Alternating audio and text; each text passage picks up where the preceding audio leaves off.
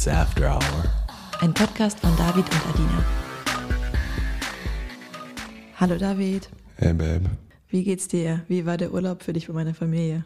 Ey, der Urlaub war mega schön. Einfach eine Woche Erholung pur. Und vor allem, dass wir nicht mal kochen mussten, war phänomenal. Morgens sind wir kurz aufgestanden, gekuschelt, dann raus auf den Balkon. Frühstück war dann meistens auch schon fertig vorbereitet. Ein kleines Shoutout an deine Babane. Ich war die meiste Zeit eigentlich nur mit Essen beschäftigt. Ja, stimmt, wir waren echt nur mit Essen und miteinander beschäftigt. Das war wirklich mal schön in der ganzen Woche. Und in der Türkei hatte ich in einer Nacht einen Traum. Und da wir in der vorletzten Folge kurz über das Träumen geredet haben und darüber, dass man sich bei der Traumdeutung weniger auf Personen und Gegenstände und mehr auf das Generelle konzentrieren sollte, möchte ich meinen Traum von dieser Nacht ganz kurz teilen. Geht auch nicht allzu lang, aber der gibt ziemlich gut das Gefühl wieder, das ich habe, wenn du alleine auf Sexdates gehst. Okay, ich bin gespannt. Vielleicht erinnerst du dich noch, ich habe dir direkt davon erzählt, als ich aufgewacht war. In dem Traum lag neben mir eine nackte Frau, die sich mit der stumpfen Seite eines breiten Hackmessers klitoral befriedigt hat. Es war in meinem Traum was ganz Normales. Das, so ist das manchmal. Ich hatte erstmal nur zugeschaut, dann kamst du in den Raum und ihr habt beide angefangen, euch mit der scharfen Seite des Messers kleine Schnitte am ganzen Körper hinzuzufügen. Nicht allzu tief, aber schon so, dass es geblutet hat. Du wolltest das dann bei mir auch machen, so von wegen, guck mal, wie nice das ist, weil euch hat das richtig geil gemacht. Ich habe aber dann abgelehnt, weil ich stehe ja gar nicht auf Blut. Und dann hattet ihr zwei Sex und ich dachte nur so, ja, cool. Ihn freut es, dass er dieser außergewöhnlichen Neigung nachgehen kann und ich habe meine Ruhe, also Win-Win-Situation. Und du stehst zwar auch nicht auf Blut, aber du stehst schon auf noch verrücktere Dinge als ich und ich find's echt schön, wenn es dann andere Leute gibt, die deine Bedürfnisse in der Hinsicht befriedigen. Oh ja, stimmt. Ich kann mich noch ganz genau dran erinnern. Ich hatte ja in derselben Nacht auch was geträumt und da ging es darum, dass wir zusammen, nee, nebeneinander im Bett lagen, beide an Maschinen angebunden und im Endstadion Krebs. Es war irgendwie sehr dark, sehr traurig, aber auch ein bisschen süß, dass wir eben beide krank nebeneinander lagen. Ja, thematisch ziemlich dunkel, aber man kann es ja auch so sehen, dass wir auch durch die schlimmsten Zeiten gemeinsam gehen. Da spricht der Optimist. Ja, natürlich. Und bevor wir mit unserem heutigen Thema starten, wollte ich noch eine kurze Instagram-Story abspielen, in der es um ein Thema geht, das wir bisher hier noch gar nicht angesprochen haben. Ich spiele es einfach mal ab. Ihr hört nun Laura von dem Kanal Laura Fruit Fairy und Alexa von dem Kanal Alexas Earth im Gespräch. Alexi, wie nennst du eigentlich dein Geschlechtsteil? Vulva. Vulva, Ja, aber Vulva bezeichnet doch nur den äußeren Teil. Ja, Und wenn du deine Vagina meinst, dann sagst du Vagina, oder? ja. Genau, ich Okay. unterteile einfach. Aber Vulva ist ja quasi das, was die meisten Leute meinen, halt außen. Das, was man sieht. Stimmt, ja. Ja. Ich benutze tatsächlich das Wort Pussy, weil es beides beschreibt. Und ich lese dazu auch ein Buch, das heißt Pussy, kann ich sehr empfehlen. Eure Antworten werde ich übrigens jetzt in der nächsten Slide teilen. Mega interessante Sachen. Wie sagen wir dazu? Wir sagen eigentlich immer Pussy dazu. Es gibt natürlich so ein paar Ausnahmen. Wenn wir ins Detail gehen wollen, dann sagen wir natürlich auch Vulva und Vagina, aber generell meistens Pussy. Was auch noch oft genannt wurde, war der Begriff Yoni, als sie dann ihre Community gefragt hat. Ist auch ein schönes Wort. Das ist der tantrische Begriff für die weiblichen Geschlechtsteile. Dann Punani klingt ganz cute, aber ich kenne den Begriff nur aus so sexistischen Rap-Songs. Deshalb ist der für mich auf jeden Fall raus. Und dann hat eine oder einer geschrieben, klingt weird, aber tatsächlich gefällt meiner Freundin und mir das Wort Fotze. Das ist das letzte Wort, an das ich denken würde, wenn ich an eine Pussy denke. Okay, und Thema Penis, was fallen dir für Begriffe ein? Okay, also Penis, Schwanz, Cock, Dick, Fleisch, Fleischkeule, Pferdeschwanz, Ochsenknüppel, Was?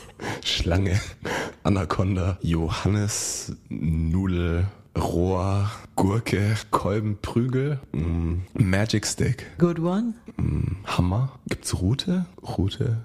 Ist, macht das Sinn? Rute? Meine Rute? Ähm, meine Latte. Oh, Johnny. Johnny. Ich glaube, das war's. Mehr fallen mir nicht ein. Ochsenknüppel merke ich mir auf jeden Fall. Und wir beschäftigen uns in der heutigen Folge mit dem Beziehungsverhalten unserer Generation, mit teilweise starken Bindungsängsten, Vertrauensproblemen und den daraus resultierenden typischen Fuckboy-Fuckgirl-Verhalten. Als Bindungsangst wird eine unüberwindliche Angst vor Gefühlen, Nähe, Intimität, Selbstverpflichtung und Commitment bezeichnet, die Person zugeschrieben wird, die mit einer anderen Person zwar eine Sex- oder Liebesbeziehung führen, den Wunsch des Partners nach einer vollen Partnerschaft aber zurückweisen. Aus der Sicht ihrer Partner genießen diese Personen zwar viele dieser Annehmlichkeiten einer Beziehung, lehnen es aber ab, sich zu der Beziehung zu bekennen. Die Beziehung bleibt somit in der Schwebe und für den Partner kann das erhebliches Leid erzeugen. In der klinischen Psychologie ist eine Bindungsangst als solche nicht bekannt. Auch in der Sozialpsychologie ist der Ausdruck kaum gebräuchlich und wenn er überhaupt verwendet wird, dann nicht um eine Angst vor Bindung zu bezeichnen, sondern Angst vor Risiken, die mit Bindung verbunden sein können, also zum Beispiel die Angst vor dem Verlassenwerden. Natürlich gibt es aber viel populärpsychologische Ratgeberliteratur, die über Bindungsangst schreibt.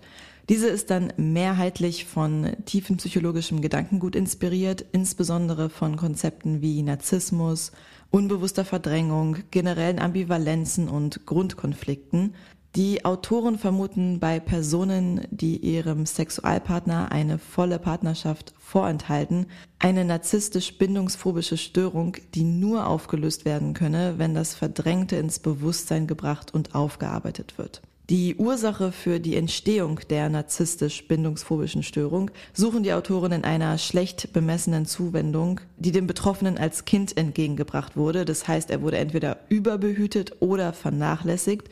Das als zumeist Hauptschuldige die Mutter ausgemacht wird, soll erklären, dass Männer häufiger betroffen sind als Frauen. Es wird angenommen, dass traumatische Erfahrungen wie sexueller Missbrauch, Tod oder Scheidung der Eltern oder auch eigene schmerzhafte Trennungen die Problematik verschärfen. Wenn Personen im Erwachsenenalter mit narzisstisch-bindungsphobischer Störung eine sexuelle Beziehung eingehen, geraten sie dann in einen schweren Ambivalenzkonflikt, weil einerseits haben sie eine große Sehnsucht nach Bindung, Andererseits fürchten sie Bindung aber auch, weil sie lieber autonom bleiben möchten und Bindung als Einengung und als Freiheitsentzug wahrnehmen. Wie gesagt, das ist nicht die Stimme der klinischen Psychologie, sondern die der populärpsychologischen Ratgeberliteratur.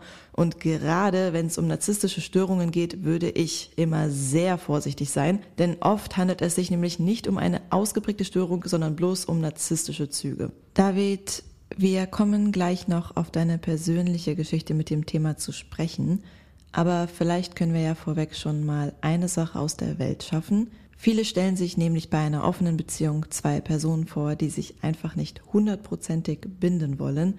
Ich kann natürlich nicht für alle offenen Beziehungen sprechen, aber ich habe auf jeden Fall in meiner jetzigen offenen Beziehung mit dir eine deutlich stärkere intensivere und nähere Bindung als je zuvor in meinen monogamen Beziehungen. Wie siehst du das? Ja, ich gebe dir vollkommen recht. Ich glaube, viele missinterpretieren eine offene Beziehung mit keiner Verbindung oder dass die Partner sich nicht festlegen können. Und ich denke, eine gesunde, offene Beziehung erfordert unheimliches Vertrauen und unheimliche Bindung. Und ich habe erst wirklich gemerkt, als ich mit dir zusammen war, dass so eine Bindung wirklich auch schön sein kann und nicht nur ein Zwang oder Freiheiten werden nicht erlaubt oder ich glaube, wenn man wirklich einen Partner hat, mit dem man sich verbunden fühlt, ist es einer der schönsten Gefühle, die man haben kann. Das hast du richtig, richtig, richtig schön gesagt. Hätte ich jetzt gar nicht erwartet.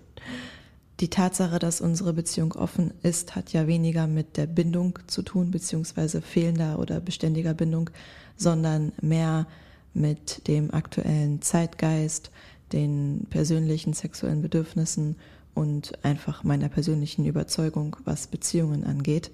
Die größte Veränderung, die sich in dem vergangenen Jahrzehnt im Dating getan hat, sind definitiv Dating-Apps wie Tinder und Co. Aber ich sehe ganz klar auch soziale Medien wie Instagram als potenzielle Dating-App an. Also dieses ganze Online-Daten, hin und her schreiben, Fotos schicken etc.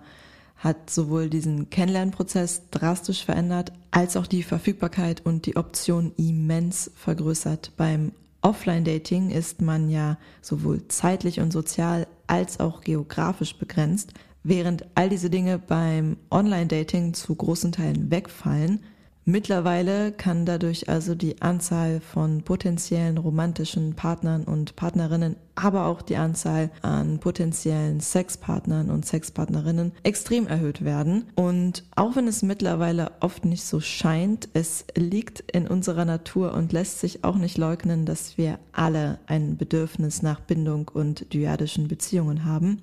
Kurz zur Begriffserklärung. Eine Dyade bezeichnet zwei Personen, die in einer stabilen Beziehung zueinander stehen und kennzeichnend für eine Dyade sind wechselseitige und aufeinander bezogene Handlungsmuster.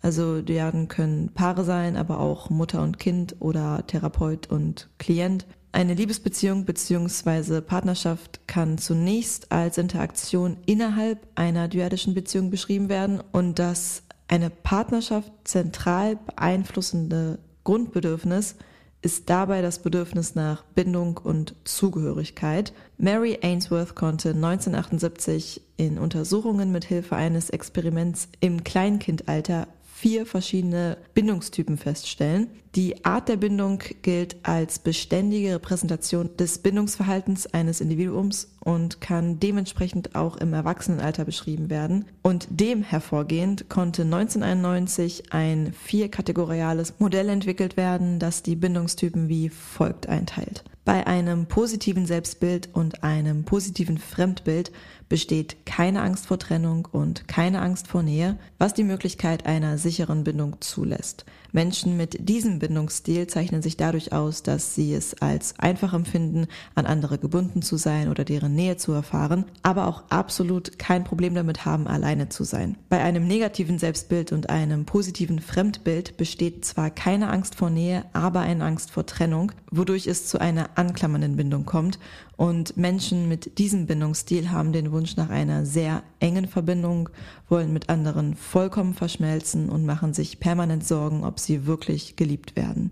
Bei einem negativen Selbstbild und einem negativen Fremdbild besteht sowohl die Angst vor Trennung als auch eine Angst vor Nähe, was zu einer ängstlich vermeidenden Bindung führt. Und Menschen mit diesem Bindungsstil ertragen weniger Vertrautheit als andere und fühlen sich unwohl, wenn von ihnen Nähe gewünscht wird, weil sie Angst haben, durch zu viel Nähe und Vertrauen verletzt zu werden. Bei einem positiven Selbstbild und einem negativen Fremdbild besteht keine Angst vor Trennung, aber eine Angst vor Nähe, was zu einer abweisenden Bindung führt.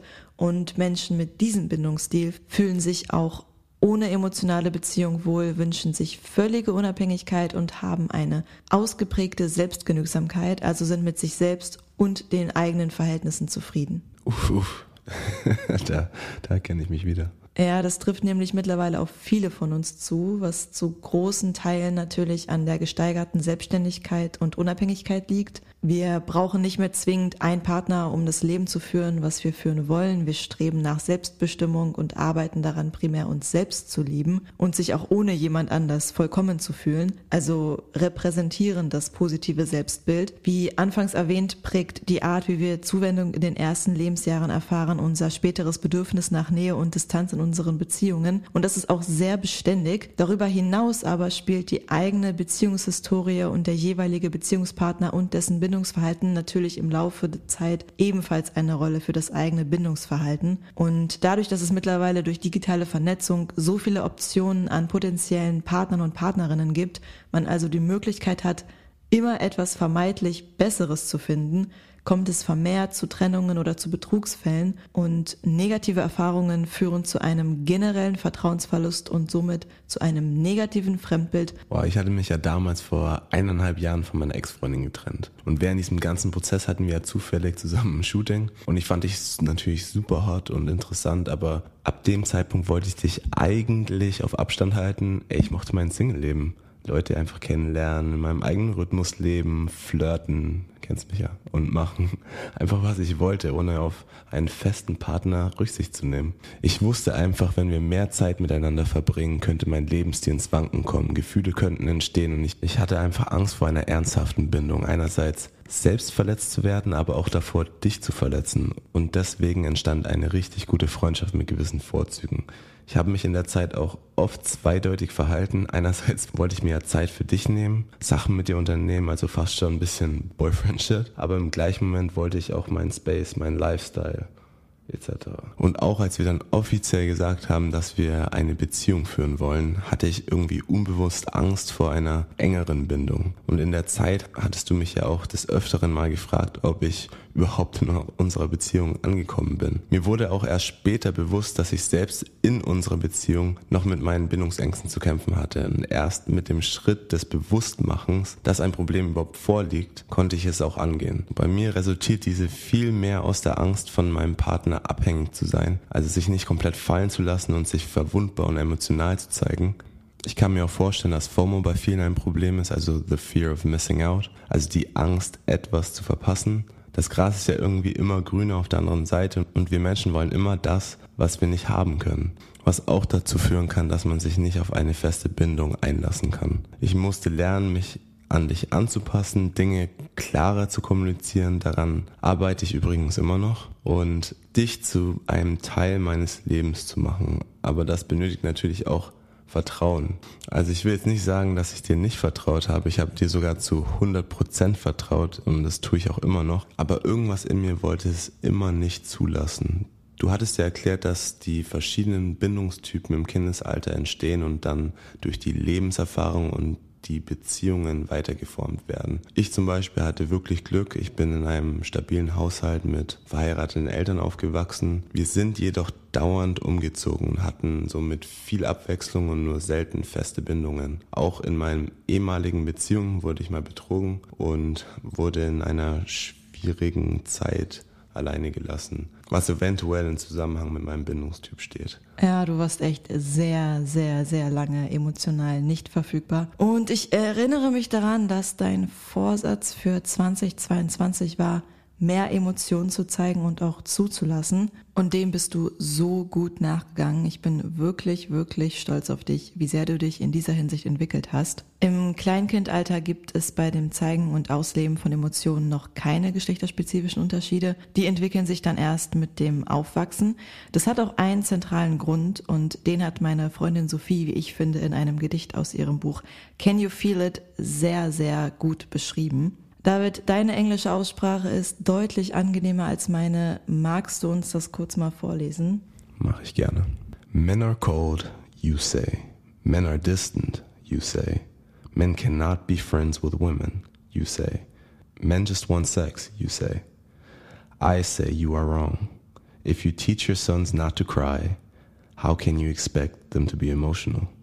If you deprive your sons of both emotional and physical proximity, How do you expect them to know any intimacy except for sexual?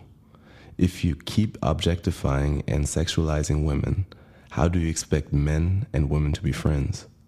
I say, can you blame men for the way they are if you are the one teaching them to be this way?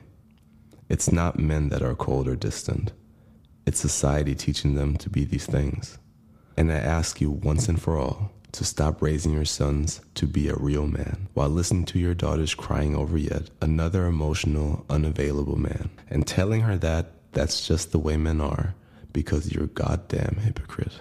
Das typische Bild eines Mannes wurde quasi schon immer dazu erzogen, emotional nicht verfügbar zu sein. Und in Kombination mit der aktuellen Datinglage spitzt sich das natürlich zu. Deshalb ist es unser aller Aufgabe, uns das bewusst zu machen und diese Glaubenssätze aufzubrechen. Die gute Nachricht ist, Menschen, die emotional nicht verfügbar sind, sind keine hoffnungslosen Fälle. Es erfordert bloß sehr viel Geduld und vor allem den Willen daran zu arbeiten. Und an dem Punkt müssen wir in dem Zusammenhang aber noch eine wichtige Frage klären, um herauszufinden, ob sich diese Geduld letztendlich lohnt. Also woran erkennt man denn nun, dass man gerade Kontakt mit der emotional nicht verfügbaren Liebe seines Lebens hat oder ob es sich bloß um ein Fuckboy bzw. ein Fuckgirl handelt. Zu letzterem kannst du vielleicht gleich noch etwas sagen.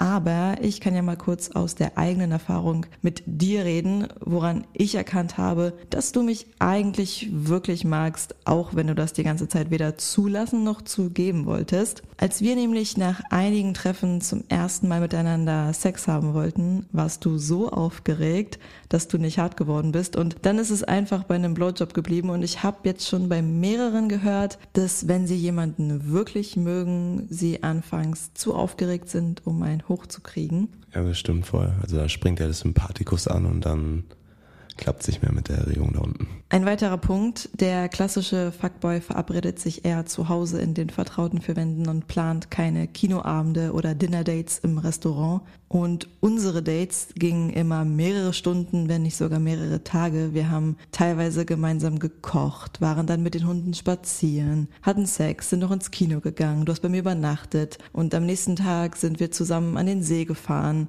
Also du hast dir immer sehr, sehr viel Zeit genommen und wo wir gerade schon bei der zeitlichen Verfügbarkeit wären, Fuckboys schauen in ihren Kalender und entscheiden, wann und wo das nächste Treffen stattfindet. Sie haben also die Macht und sagen dann auch gerne mal spontan wieder ab, wenn sich im letzten Moment eine bessere Option ergeben hat. Diese Komponente der Verfügbarkeit habe ich bei dir im vergangenen Jahr öfter mal so ein bisschen getestet, indem ich dir so gegen Mittag geschrieben habe, hey, ich komme heute Abend bei dir vorbei, möchte mit dir reden, kochen, smoken und Musik hören.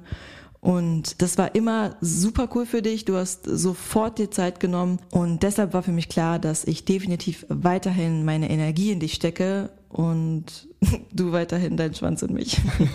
Mm, okay, dann geht's jetzt gleich mal weiter mit Schwänze im Pussy stecken, worüber man eben dann kaum spricht, aber ich genügend Stories auf Lager habe, glaub mir, ist über Fuck Girls. Es gibt jedoch einen krassen Unterschied. Frauen nutzen nämlich öfter Sex und Gefühle für materialistische Dinge, schnelleren sozialen Aufstieg oder Selbstbefriedigung und sind des Öfteren nicht auf eine schnelle oder einmalige Nummer aus, sondern auch gerne für einen längeren Zeitraum. Damals fand ich die Story funny, aber wenn ich so darüber nachdenke, war es eigentlich gar nicht so lustig. Ich hatte einen Bekannten am College, dem klassischen Schönheitsideal nach war er eher auf der unteren Skala unterwegs, aber er hatte einen riesigen Schwanz, also wirklich massiv. naja, und von einem Hotten Girl hatte er eben regelmäßig Besuch. Ich hatte im Zimmer neben ihm gewohnt und unser Schlafzimmer waren direkt nebeneinander, also ich konnte immer alles genau hören. Oft hatte ich mir Ohrstöpsel reingesteckt, aber manchmal auch heimlich zugehört und Hand angelegt. Naja, aber das ist eine andere Geschichte. Naja, also sie ist vorbeigekommen, es ging meistens direkt zur Sache und sie ist danach wieder gegangen. Ich und der Bekannte haben öfter geredet und mir ist aufgefallen, dass er wirklich auf sie stand, aber sie wollte sich nur indoors mit ihm treffen, also nie mal was Normales unternehmen wie Essen gehen etc. Naja, und irgendwann hat sich herausgestellt, dass sie einen Freund hat und mein Boy nur für Sex genutzt hatte. Die ganze Situation war halt echt bitter irgendwie, weil sie halt mit seinen Gefühlen gespielt hat und ihren Freund wegen Sex betrogen hatte. Ja, krass, das Phänomen gibt es auf jeden Fall geschlechterunabhängig. Passt auf eure Herzen auf, aber verschließt euch nicht komplett vor der Liebe. Dafür ist sie einfach viel zu schön. und jetzt sind wir auch schon am Ende der Folge und ich bin sehr gespannt auf deinen Beziehungstipp, David. Also ich rate jedem, sich mit der Vergangenheit des Partners zu beschäftigen. Also nicht mal sexuell, aber wie er oder sie aufgewachsen ist, die Ex-Partnerschaften und die Kindheit. Natürlich alles im respektvollen Rahmen und der Partner sollte auch nur die Infos teilen, die er wirklich teilen möchte. Aber so kann man seinen Partner auch von einer ganz anderen Ebene kennenlernen und ihn sogar in bestimmten Situationen besser verstehen. Sehr, sehr schöner Tipp. Wirklich, wirklich gut. Ich konnte es lange Zeit schwer einordnen, dass du so viel körperliche Nähe suchst und zulässt. Auch und vor allem im freundschaftlichen Kontakt, bis ich dann deine Familie kennengelernt habe und vor allem den Umgang innerhalb deiner Familie. Und mir aufgefallen ist, dass bei euch allen die Love Language ganz klar Zärtlichkeit, also Physical Touches und die Berührungen einfach liebevoll sind. Und ich war das gar nicht gewohnt, weil meine Love Languages eher kommunikativ sind, also Words of Affirmation wie Lob und Anerkennung, da ich eben so aufgewachsen bin und meine Eltern mir auf diese Weise ihre Liebe gezeigt haben. Ja, ist witzig, weil ich bin zwar auch aufgewachsen im Haus, wo auch viele Komplimente und so verteilt wurden, aber ich habe das gar nicht übernommen von meiner Mom oder von meinen Eltern, dass ich gerne Komplimente verteile. Ich halte mich sehr kurz, was ich sage und wenn ich dann wirklich was sage, dann ist es wirklich ein krasses Kompliment, aber ich verteile eher ungern Komplimente und zeige meine Liebe eben eher in diesem körperlichen. Naja, und seitdem du mir gesagt hast, wie wichtig dir diese sprachliche Komponente ist, habe ich mich auch wirklich ins Zeug gelegt, dass ich mehr mit meiner Kommunikation handle und dir dadurch mehr Sicherheit gebe und Liebe zeige. Wenn wir gerade beim Thema Love Languages sind, vielleicht auch hier kurz nochmal zum Background. Geprägt hat den Begriff der Paar- und Beziehungsberater Gary Chapman. Er war sich sicher, dass es fünf verschiedene universale Beziehungssprachen gibt, die in einer Partnerschaft gelebt werden und die für das Gefühl des Geliebtwerdens verantwortlich sind. Was daran so spannend ist, er vergleicht die persönliche Liebessprache mit einer Fremdsprache. Also treffen zwei Menschen mit unterschiedlicher Muttersprache aufeinander, kommt es ja zu Kommunikationsschwierigkeiten. Lernt der Partner oder die Partnerin dann allerdings die Sprache des anderen, so wird eine Kommunikation möglich. Natürlich nur in der gelernten Sprache. Und meistens findet man sich in allen Love Languages ein wenig wieder, aber es ist dann doch eigentlich nur eine deutliche Beziehungssprache, die auf uns zutrifft und die anderen sind sehr, sehr viel abgeschwächter. Wir können sie ja nochmal ganz kurz durchgehen. Also als erstes haben wir, wie eben schon erwähnt, Lob und Anerkennung, also Words of Affirmation. Und Menschen mit dieser Beziehungssprache verteilen viele Komplimente, sehen oft besondere Leistungen und Freundlichkeiten mehr als andere und finden auch die richtigen Worte für die Anerkennung dieser, um den Mitmenschen zu zeigen, dass sie geschätzt, respektiert und ehrlich wertgeschätzt werden. Die zweite Love Language ist die Zweisamkeit, also Quality Time. Wer Zweisamkeit als Liebessprache spricht, legt besonders viel Wert auf gemeinsame Präsenz, Gespräche, Rituale und Aktivitäten. Vor allem die ungeteilte Aufmerksamkeit ist hier ein wichtiger Punkt, also auf gar keinen Fall zwischendurch aufs Handy schauen während einer Konversation. Ich sehe das manchmal bei meinen Eltern, dass meine Mutter sich darüber aufregt, wenn mein Vater für eine Sekunde mal schnell seine Mails checkt, während sie gerade gemeinsam Zeit verbringen. Und er versteht natürlich nur, dass das für sie verletzend ist, wenn er weiß, dass ihre Love Language Quality Time ist. Nummer drei sind Geschenke, die von Herzen kommen, also Gifts. Wer diese Love Language spricht, mag besonders gerne kleine alltägliche Überraschungen. Der materielle Wert spielt dabei keine Rolle. Es kann sich auch um etwas Selbstgemachtes handeln. Im Fokus steht hier einfach nur die kleine Aufmerksamkeit. Und Menschen mit dieser Love Language schätzen es sehr, wenn man sich bei der Auswahl eines Geschenks besonders viele Gedanken macht und sich Zeit nimmt. Nummer vier ist Aufmerksamkeiten und Hilfsbereitschaft, also Acts of Services. Die Love Language kann man gut zusammenfassen mit dem Motto Taten sagen mehr als Worte und Sätze wie kann ich dir etwas Gutes tun oder wenn du etwas brauchst, sag Bescheid oder womit kann ich dir eine Freude machen, gehören zum Standardvokabular bei Menschen dieser Beziehungssprache. Man hilft hier nicht, weil man muss, sondern weil man es gerne macht und für selbstverständlich hält. Und die letzte, fünfte Love Language sind Zärtlichkeiten, also Physical Touch. Und für Menschen mit dieser Love Language sind Umarmungen und Streicheleinheiten ein Muss und hinterlassen ein gutes Gefühl. Und eine zärtliche Berührung kann hier mehr zählen als ein gesprochenes Ich liebe dich beispielsweise. Und auch beim Sex mit einem Menschen dieser Love Language steht der Austausch von Zärtlichkeiten und Berührungen im Fokus, um die Liebe auszudrücken. Und für die Kommunikation und das Verständnis innerhalb einer Beziehung ist es deshalb sehr, sehr wichtig, sowohl die eigene Love Language als auch die des Partners oder der Partnerin zu kennen. Und meine heutige spicy Frage an dich ist nicht ganz so spicy wie sonst in dieser Kategorie, aber ich dachte mir, bei einem eher emotionaleren Folgenthema darf ich auch ruhig mal eine etwas emotionalere Frage stellen. Und zwar würde ich gerne von dir hören, David. Wann, also in welchen Momenten liebst du mich am meisten?